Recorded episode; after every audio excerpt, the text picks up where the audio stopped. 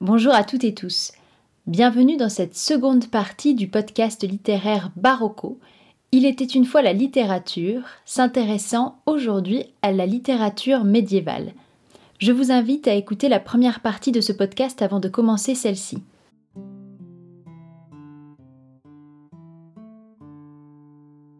J'ai bien envie de vous raconter la véritable histoire du lait qu'on appelle le chèvrefeuille et de vous dire comment il fut composé et quelle fut son origine. On m'a souvent relaté, et je l'ai trouvé aussi dans un livre, l'histoire de Tristan et de la reine, l'histoire de leur amour si parfait qui leur valut tant de souffrances, puis les fit mourir le même jour. Le roi Marc, furieux contre son neveu Tristan, l'avait chassé de sa cour à cause de son amour pour la reine. Tristan a regagné son pays natal, le sud du pays de Galles, pour y demeurer une année entière, sans pouvoir revenir. Ils étaient tous deux comme le chèvrefeuille qui s'enroule autour du coudrier. Quand il s'y est enlacé et qu'il entoure la tige, ils peuvent ainsi vivre longtemps. Mais si on veut ensuite les séparer, le coudrier a tôt fait de mourir, tout comme le chèvrefeuille. Bel ami, ainsi est-il de nous, ni vous sans moi, ni moi sans vous. Vous aurez certainement reconnu ces célèbres amoureux tragiques, ici racontés par la plume de Marie de France à la fin du XIIe siècle. La légende de Tristan et Iseut est certainement l'une des plus célèbres du Moyen Âge. Elle fascine et terrifie, de par son utilisation du fameux filtre magique, de par l'adultère que commet la belle Iseut avec Tristan, le neveu de son époux le roi Marc. Avant Roméo et Juliette, il y avait Tristan et Iseut, et nombre d'auteurs, et même d'autrices, c'est le cas avec les extraits que je viens de vous lire qui sont écrits par Marie de France dans son Lait du chèvrefeuille, ont voulu nous livrer leur version de cette légende d'origine celtique, bien que certaines de ces versions soient perdues et qu'aucun manuscrit complet ne soit parvenu jusqu'à nous. Je me concentrerai aujourd'hui sur le Tristan de Béroul, situé entre 1150 et 1190, regroupant des fragments importants de la légende, et je vous parlerai aussi du Tristan et Iseut de Thomas, daté lui de 1170, qui est composé de plusieurs fragments lacunaires et discontinus. Tout d'abord, un extrait du Tristan de Béroul. Le roi lève son arme pour frapper. Sa colère l'excite puis s'apaise soudainement. Le coup allait s'abattre sur eux. S'il les avait tués, c'eût été un grand malheur. Quand il vit qu'elle portait sa chemise et qu'un espace les séparait, que leurs bouches n'étaient pas jointes, quand il vit l'épée nue qui les séparait, et les braies de Tristan, le roi s'exclama Dieu, qu'est-ce que cela signifie? Maintenant que j'ai vu leur comportement, je ne sais plus ce que je dois faire, les tuer ou me retirer. Ils sont dans ce bois depuis bien longtemps. Je puis croire, si j'ai un peu de bon sens, que s'ils s'aimaient à la folie, ils ne seraient pas vêtus, il n'y aurait pas d'épée entre eux, et ils se seraient disposés d'une autre manière. J'avais l'intention de les tuer. Je ne les toucherai pas. Je réfrénerai ma colère. Ils n'ont aucun désir d'amour fou. Je ne frapperai ni l'un ni l'autre. Ils sont endormis. Si je les touchais, je commettrais une grave erreur. Et si je réveillais ce dormeur, s'il me tuait ou si je le tuais, il se répandrait des bruits fâcheux. Avant qu'ils ne s'éveillent, je leur laisserai des signes, tels qu'ils sauront avec certitude qu'on les a trouvés endormis, qu'on a eu pitié d'eux, et qu'on ne veut nullement les tuer, ni moi, ni qui que ce soit dans mon royaume. Et à présent un extrait du Tristan et Iseut de Thomas. Le mal que je ressens, dit Iseut, me remplit en effet d'amertume, mais il ne s'agit pas de la nausée. C'est un mal qui m'étreint le cœur et j'en suis oppressée. Cette amertume a comme cause l'amour, et elle a commencé après que je suis montée à bord. Tristan répond Il en est de même pour moi. Mon mal s'apparente au vôtre. C'est l'oppression qui rend mon cœur amoureux, et pourtant je ne ressens pas ce mal comme étant amer. Il ne provient pas non plus de la mer c'est l'amour qui en est la cause. Et c'est en mer que l'amour s'est saisi de moi. J'en ai déjà assez dit pour qui sait me comprendre. Ces deux versions comportent une différence essentielle. Béroul prétend que l'effet du filtre d'amour est limité dans le temps, environ trois ans tandis que Thomas propose une version plus courtoise où cet effet dure toute la vie. C'est souvent cette version-ci qui est la plus adaptée. On a l'exemple de Wagner ainsi que Joseph Bédier qui va publier au début du XXe siècle le roman de Tristan et Iseut, faisant ainsi renaître la légende. Cependant, Michel Zinc nous livre une étude touchante de la version de Béroul, celle où le filtre est limité dans le temps. Michel Zinc nous dit À quoi ça ressemble un amour absolu qui dure trois ans? Ce filtre à l'effet temporaire est vraiment une drogue. Tristan et Iseut sont drogués. Ils ne sont pas responsables. C'est ce que Iseut dit à l'ermite au grain. Il ne m'aime pas et je ne l'aime pas, sinon à cause d'une décoction dont je bus et il en but aussi. Ce fut un malheur. À l'instant où le filtre cesse d'agir, Tristan et Iseut devraient cesser de s'aimer. Or, ce n'est pas ce qui se passe. Sous l'effet du filtre, Tristan et Iseut ne pouvaient survivre l'un sans l'autre. En s'aimant, ils défendaient chacun leur propre vie. Mais l'effet du filtre disparu, chacun pense désormais d'abord à la vie de l'autre. C'est maintenant qu'ils s'aiment vraiment. Je tire ces propos du livre Bienvenue au Moyen Âge, qui est un livre édité à la suite de chroniques passionnantes diffusées au cours de l'été 2014 sur France Inter. Et pour les amateuristes de BD, je vous recommande le Tristan Iseut de Agnès Maupré et Saint-Jean, où je trouve qu'on ressent très bien cet effet incontrôlable de la drogue qu'est le filtre d'amour. Au XIIe et XIVe siècle paraîtront plusieurs autres versions du Tristan, mais cette fois-ci en prose, où Tristan sera alors un chevalier de la table ronde. Je reviens à Marie de France quelques instants. Cette poétesse est bien mystérieuse. De elle, nous ne savons quasiment rien, si ce n'est ce qu'elle écrit d'elle-même dans l'épilogue de ses fables. J'ai pour nom Marie et je suis de France. On dit d'elle qu'elle aurait vécu en Angleterre à la cour d'Aliénor. Et oui, revoilà notre chère Aliénor, mais cette fois-ci mariée à son second époux, le roi d'Angleterre, Henri II de Plantagenet. On connaît Marie de France avant tout pour ses douze laits, qui sont des courts récits qu'elle dit inspirer des laits bretons, contes en vers, souvent féeriques, liés à des légendes celtiques. D'ailleurs, le mot lait lui-même est un mot celtique désignant une chanson. Mais de cette matière de Bretagne, ce que nous connaissons le plus, c'est la figure du roi Arthur et de ses chevaliers de la table ronde. Savant mélange entre christianisation et merveilleux celtique. Et le genre qui donne ses lettres de noblesse à cette matière, c'est le roman en vers, dont le plus célèbre représentant français est bien sûr Chrétien de Troyes. Un mot sur le roman en vers. Au XIIe siècle, on redécouvre quelques grandes œuvres de l'Antiquité, venant des latins et non des grecs, ce qui va donner naissance au roman antique écrit en vers, qui sera lui remplacé par le roman arthurien. À la place d'écrire sur les mythes antiques tels la guerre de Troie, on va prendre place à la cour du roi Arthur et de ses chevaliers de la table ronde. Et voici le prologue du chevalier à la charrette. Du moment que Madame de Champagne désire que j'entreprenne un récit en français, je l'entreprendrai très volontiers, comme quelqu'un qui lui appartient entièrement, prêt à lui obéir en toutes choses, sans recourir à la moindre flatterie. Mais tel ou tel pourrait à ma place avoir recours à la flatterie, il dirait, et j'en porterai témoignage, que c'est la dame qui surpasse toutes les autres en ce monde, tout comme sur les effluves du sol l'emporte la brise qui souffle en mai ou en avril. Certes, je ne suis pas homme à vouloir flatter sa dame, dirais-je, telle une gemme qui prévaut sur les perles et sardoines, la comtesse prévaut sur les reines Bien sûr, je ne dirais rien de pareil. Et pourtant, c'est un fait que je ne saurais nier. Je dirais cependant qu'est plus efficace, en mon entreprise, son commandement que mon intelligence et la peine que je me donne. Du chevalier de la charrette, Chrétien commence son livre. Matière et orientation lui sont fournies par la comtesse, et lui se met à l'œuvre en n'y contribuant rien que son application et son effort intellectuel. Je ne suis pas ici pour déterminer si le roi Arthur a véritablement existé, mais ce que je peux dire, c'est qu'il règne depuis des siècles sur notre imaginaire. D'où viennent le roi Arthur et ses chevaliers? Principalement de deux sources. L'Historia Regum Britanniae, publié en 1136 par Geoffroy de Monmouth, et du roman de Brut de 1155 de Weiss. Mais le principal auteur écrivant autour de ces personnages, c'est Chrétien de Troyes. Et tout comme pour Marie de France, nous ne savons pas grand-chose de sa biographie, si ce n'est qu'il fréquentait la cour de Marie de Champagne, qui est la fille d'Aliénor, et oui, encore et toujours Aliénor, et de Louis VII. Puis Chrétien ira à la cour de Philippe d'Alsace. Cinq de ses romans nous sont parvenus, et ils sont tous des romans arthuriens. Érec et Énide, Cligès, Le Chevalier au Lion, Le Chevalier à la Charrette et Le Comte du Graal, qui est lui malheureusement inachevé. Arthur n'est jamais le personnage central de ses romans. Chrétien prend pour héros des jeunes hommes comme Yvain, Lancelot et Perceval, qui aspirent à être dignes des valeurs de la table ronde, qui sont des valeurs courtoises. On retrouve dans ses ouvrages un schéma de quête avec des aventures, du merveilleux, un apprentissage amoureux et chevaleresque. L'auteur invente d'ailleurs la figure du chevalier errant. En réalité, c'est en effet impossible à un chevalier de partir tout seul euh, en quête au fond des bois, ne serait-ce que parce qu'il ne peut absolument pas vêtir son armure tout seul. Et le seul fou capable de se faire chevalier errant sera un autre personnage incontournable de la littérature, Don Quixote, le comte du Graal, le cortège du Graal. Pendant qu'il parlait de choses et d'autres, un jeune noble sortit d'une chambre porteur d'une lance blanche qu'il tenait empoignée par le milieu.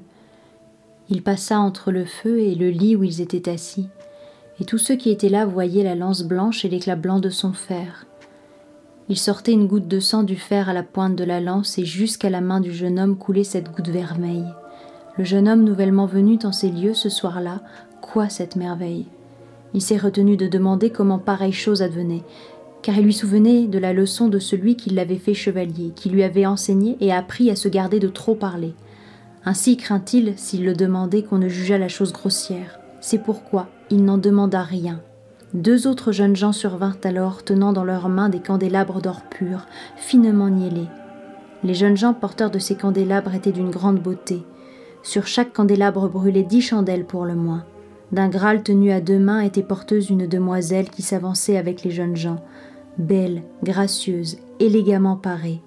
Quand elle fut entrée dans la pièce avec le Graal qu'elle tenait, il se fit une si grande clarté que les chandelles en perdirent leur éclat comme les étoiles au lever du soleil ou de la lune. Derrière elle en venait une autre qui portait un tailloir en argent. Le Graal qui allait devenant était de l'or le plus pur. Des pierres précieuses de toutes sortes étaient serties dans le Graal, parmi les plus riches et les plus rares qui soient en terre ou en mer. Les pierres du Graal passaient toutes les autres à l'évidence. Tout comme était passée la lance, ils passèrent par devant le lit pour aller d'une chambre dans une autre. Le jeune homme les vit passer, et il n'osa pas demander qui l'on servait de ce Graal, car il avait toujours au cœur la parole du sage gentilhomme. J'ai bien peur que le mal ne soit fait, car j'ai entendu dire qu'on peut aussi bien trop se taire que trop parler à l'occasion.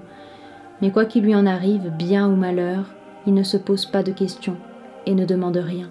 Je viens de vous lire un passage tiré donc du conte du Graal où le héros, Perceval, jeune chevalier encore très naïf, est hébergé par le roi pêcheur dans un château plus que mystérieux et qui assiste à cette procession. À ce moment du récit, Perceval suit les conseils de son mentor et n'ose poser la question, pourtant salvatrice, qui permettrait au roi pêcheur de guérir. Et cette question, nous nous la posons toutes et tous. Quel est cet objet? Qu'est-ce que le Graal? À noter que Chrétien le désigne non pas comme le Graal, mais comme un Graal, qui est ici à la base un plat creux. Comment celui-ci est-il devenu cette coupe mystique contenant le sang du Christ? Je vous le disais, le conte du Graal est inachevé, ce qui amène de nombreux auteurs à le reprendre et à lui inventer une suite, chacun livrant alors sa propre version du Graal. Pour l'allemand Wolfram von Eschenbach, c'est une pierre. Pour Robert de Boron au XIIe siècle, le Graal est le calice du dernier repas du Christ, calice qui aurait servi à Joseph d'Arimathie à recueillir le sang de Jésus. D'ailleurs, Robert de Boron reprendra la matière de Bretagne, non pas dans un roman en vers, mais dans un roman en prose. C'est alors la naissance de grands et longs cycles de romans autour du Graal, dont un avec la figure centrale de Lancelot. Lancelot, c'est ce chevalier amoureux fou de la reine Guenièvre, l'épouse du roi Arthur. Et c'est cet amour adultère qui va empêcher Lancelot d'accéder au Graal et celui-ci conduira également à la mort du roi Arthur et à la disparition du monde arthurien. Dame, vous savez qu'il vous aime plus que tout au monde et qu'il a fait pour vous plus que jamais un chevalier ne fit. Vous le voyez ici devant vous, et vous devez savoir qu'il n'y aurait pas eu de paix entre monseigneur le roi et moi si lui-même ne l'avait faite. Certes, dit-elle, je sais bien qu'il a fait pour moi plus que je ne pourrais lui rendre, même s'il n'avait fait que de nous obtenir la paix. Il ne saurait rien me demander que je puisse honorablement lui refuser. Mais il ne demande rien, il est malheureux, triste, et n'a pas cessé de pleurer depuis qu'il a jeté les yeux sur ces dames. Cependant, je ne crois pas qu'il ait de l'amour pour aucune, mais peut-être a-t-il peur que l'une d'elles ne le reconnaisse. C'était un extrait du cycle Lancelot Graal et ici Lancelot Guenièvre. Je vous l'avais déjà dit la semaine dernière, mais l'amour est le topoi de la littérature médiévale. On y revient toujours. Et c'est le cas avec un long texte en vers très connu, le roman de la rose. C'est un roman qu'on dit allégorique, écrit en deux temps par deux auteurs différents et qui n'ont pas du tout les mêmes tonalités, les mêmes intérêts et les mêmes objectifs. Au départ, on y lit le récit d'amour courtois de l'amant, qui voyage en songe dans un jardin où vivent plaisir, jeunesse, richesse, liesse et beauté. Mais celui-ci, une fois tombé sous les lois d'amour, se doit de déjouer les pièces de jalousie, danger et malbouche dans l'espoir de conquérir sa dame, la rose. L'auteur a ici pour ambition d'écrire peut-être à la manière d'Ovide un véritable art d'aimer. Et voici le prologue de la première partie du roman de la Rose rédigé par Guillaume de Loris en 1230. À la vingtième année de mon âge, à cette époque où l'amour réclame son tribut de jeunes gens, Je m'étais couché une nuit comme à l'accoutumée et je dormais profondément lorsque je fis un songe très beau et qui me plut fort. Mais dans ce songe, il n'y eut rien que les faits n'aient confirmé point par point. Je veux vous le raconter pour vous réjouir le cœur. C'est l'amour qui m'en prie et me l'ordonne. Et si quelqu'un me demande comment je veux que ce récit soit intitulé, je répondrai que c'est le roman de la rose qui renferme tout l'art d'amour. La matière en est bonne et neuve. Que Dieu me fasse la grâce que celle-là l'agrée à qui je le destine. C'est elle qui a tant de prix et qui est si digne d'être aimée que l'on doit appeler la rose. Loris laissera le récit inachevé, au moment où l'amant désespéré est séparé de la rose. C'est Jean Demain qui poursuivra le récit, et il se détachera de la tonalité courtoise de Loris, en adoptant une langue critique ironique. C'est comme si la poursuite du roman de la rose était pour Jean Demain un prétexte pour parler de tout et livrer ses idées sur la société de son temps. Il digresse en abordant la politique, la philosophie et les sciences par exemple. Et lorsque Jean Demain évoque sa vision de l'amour, on est bien loin des postulats courtois de son prédécesseur. Au contraire, la seconde partie des aventures entre l'amant et la rose défend une sexualité qu'on peut dire débridée, où l'auteur énonce qu'il faut avant tout assouvir ses pulsions et satisfaire ses instincts primaires. Il écrit par exemple Crois-tu que nature a créé Marion seulement pour Robin et Robin seulement pour Marion? Non. Elle nous a fait beaux fils, sans doute, toutes pour tous et tous pour toutes. Et le comble de cette obscénité choquante au Moyen Âge est le moment où l'amant va, comme on dit, cueillir la rose. Après avoir défloré la pauvre fleur, ou plutôt la pauvre femme, le rêveur peut se réveiller en concluant Ainsi j'eus la rose vermeille, voici le jour, et je m'éveille naîtra au XIVe siècle ce que l'on appelle la querelle du roman de la rose. On reprochera à Jean Demain son immoralité et son antiféminisme, que l'on peut voir d'ailleurs dans les vers suivants. On ne trouva jamais une femme correcte. Il n'en est pas une qui ne rit si elle entend parler de débauche. Celle-ci est une putain, celle-là se farde, et cette autre vous regarde sans pudeur. Celle-ci est grossière, celle-là est folle, et cette autre est trop bavarde. Et la plus grande adversaire de Jean Demain sera une des femmes les plus influentes et engagées qu'a connu le Moyen Âge, j'ai nommé Christine de Pisan. Petit point biographique à propos de l'inspirante Christine de Pisan. Elle est née en Italie en 1364 et arrive en France quatre ans plus tard lorsque son père, qui est médecin et astrologue, s'installe à la cour du roi Charles V. Elle va épouser en 1379 Étienne de Castel qui mourra dix ans plus tard, laissant ainsi Christine veuve à l'âge de tout juste 25 ans. Mère de trois enfants, elle deviendra la première femme écrivaine à vivre de sa plume pour pouvoir gagner sa vie et faire vivre sa famille. Son œuvre est multiple, à la fois en vers, en prose. Il y a des traités d'art ou de droit militaire, des poèmes religieux, des recueils d'inspiration courtoise comme les 100 ballades d'amants et de dames. Au passage, ce recueil est au programme du club de lecture lié à ce podcast ce mois-ci. Elle écrit aussi des textes engagés politiquement prenant la défense des femmes, notamment dans les lettres du débat sur le roman de la rose, ou encore dans son roman La Cité des Dames, où Christine est chargée par raison, droiture et justice de bâtir une cité qui accueillera les femmes illustres de tout temps, roman dans lequel elle détournera prodigieusement toute la misogynie dont ont fait preuve des auteurs de son époque. Et c'est un extrait se trouvant au début du roman de la Cité des Dames que je vous livre. Christine, après la lecture d'un énième texte misogyne, se met à regretter d'être une femme, et c'est alors que lui apparaissent les trois dames. Car tu sembles croire que tout ce que disent les philosophes est article de foi et qu'ils ne peuvent se tromper. Quant aux poètes dont tu parles, ne sais-tu pas que leur langage est souvent figuré et que l'on doit parfois comprendre tout le contraire du sens littéral? On peut en effet leur appliquer la figure rhétorique appelée antiphrase, en disant, par exemple, comme tu le sais très bien, qu'un tel est mauvais, laissant entendre qu'il est bon, ou pareillement au contraire. Je te recommande donc de tourner à ton avantage leurs écrits là où ils blâment les femmes, et de les prendre ainsi, quelles que fussent leurs intentions. Il se peut que celui qui s'appelle Mathéole dans son livre les voulut ainsi, car il s'y trouve maintes choses qui, prises à la lettre, seraient pure hérésie. En ce qui concerne la diatribe contre l'état de mariage, pourtant saint, digne et selon la loi de Dieu, l'expérience démontre clairement que la vérité est tout le contraire de ce que l'on affirme en cherchant à charger les femmes de tous les maux. Il ne s'agit pas seulement de ce Mathéole, mais bien d'autres encore, en particulier du roman de la Rose qui jouit d'un plus grand crédit en raison de l'autorité plus grande de son auteur. Car où trouva-t-on jamais un mari pour tolérer que sa femme ait sur lui pareil empire qu'elle puisse déverser sur sa personne les outrages et injures dont, à les entendre, toutes les femmes sont coutumières? Quoique tu aies lu dans leurs livres, je doute que tu en aies jamais vu de tes propres yeux, car ce ne sont que propos éhontés et mensonges patents. En conclusion, ma chère Christine, je te le dis, c'est ta naïveté qui t'a amené à ta présente opinion. Reviens donc à toi, reprends tes esprits et ne t'inquiète plus pour de telles billevesées. Sache qu'une diffamation catégorique des femmes ne saurait les atteindre, mais se retourne toujours contre son auteur. Pour conclure cette seconde partie autour de la littérature médiévale, je vous parle très rapidement d'un autre type de roman qui est celui qu'on dit des origines. C'est le cas avec le roman de Mélusine, écrit en 1392-1393 par Jean d'Arras. Pourquoi dit-on roman des origines? Car on y retrace l'histoire extraordinaire d'un royaume ou d'un personnage important, qu'on relie ensuite à une famille, dans le but d'anoblir cette famille, son lignage, en faisant remonter ses racines à des temps quasi mythologiques. C'est ici le cas avec la commande que passe Jean de Berry. Dans le roman de Mélusine, on parle de l'union légendaire entre le seigneur Raymondin de Lusignan et de la fée Mélusine. Mélusine promet à Raymondin d'être une parfaite épouse et de lui donner nombre d'héritiers si Raymondin respecte son interdiction de la voir le samedi.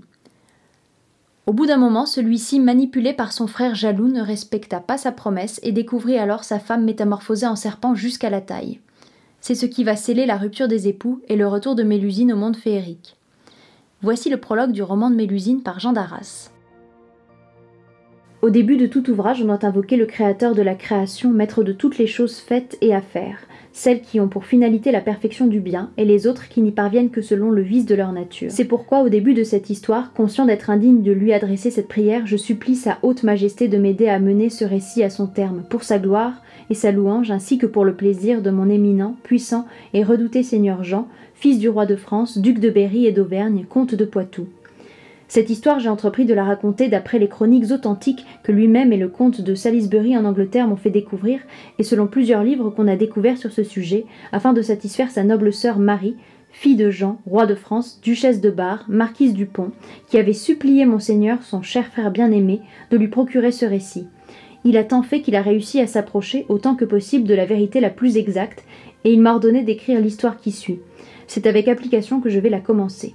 Une autre version de cette histoire sera écrite quelques années plus tard, en vers cette fois-ci par Coudrette. C'est ainsi que s'achève la seconde partie de ce podcast. Dans la troisième, je vous parlerai du rire au Moyen Âge, de théâtre et de lyrisme de la fin de l'ère médiévale. J'espère que cette seconde partie vous aura intéressé. Je vous retrouve très vite. À tantôt.